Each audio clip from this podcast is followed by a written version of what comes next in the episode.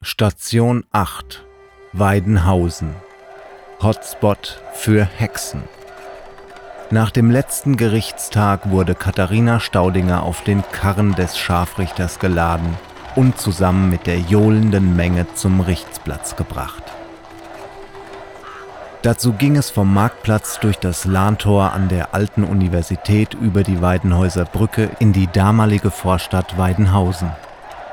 Dort wohnten vor allem die Lohgerber, die das Wasser der Lahn zum Spülen und Wässern der Häute brauchten.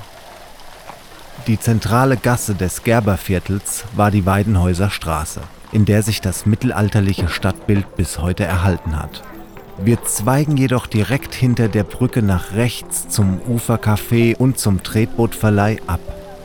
Von hier aus hat man einen guten Blick auf die Weidenhäuser Brücke, die damals auch eine Art Gerichtsstätte war. Hier stand ein Pranger, an dem Frauen und Männer wegen Hurerei, Ehebruch, Kuppelei oder Diebstahl gestellt wurden. Oft gab es dazu Schläge mit der Rute. Hier stand ein Schnappkorb, in den Gartendiebe gesetzt und in die Lahn getaucht wurden. Als Hexenpfeiler galt der rechte, mittlere Brückenpfeiler. Hier wurden vermutlich Kindsmörderinnen in einem Sack ertränkt. Wasserproben, mit denen Hexen ihre Unschuld beweisen konnten, sind allerdings nicht überliefert. Noch 1710 wollte Anna Elisabeth Hein aus Geismar hier ein solches Gottesurteil erwirken. Dabei wäre sie fast gefesselt in den Fluss geworfen worden. Als schuldig galt, wer oben schwamm. Ging die Angeklagte unter, war dies ein Zeichen ihrer Unschuld und man zog sie schnell wieder herauf. In Marburg wurden aber keine Wasserproben gemacht. Stattdessen gelang es Hein, nach mehr als einem Jahr Haft wieder freizukommen.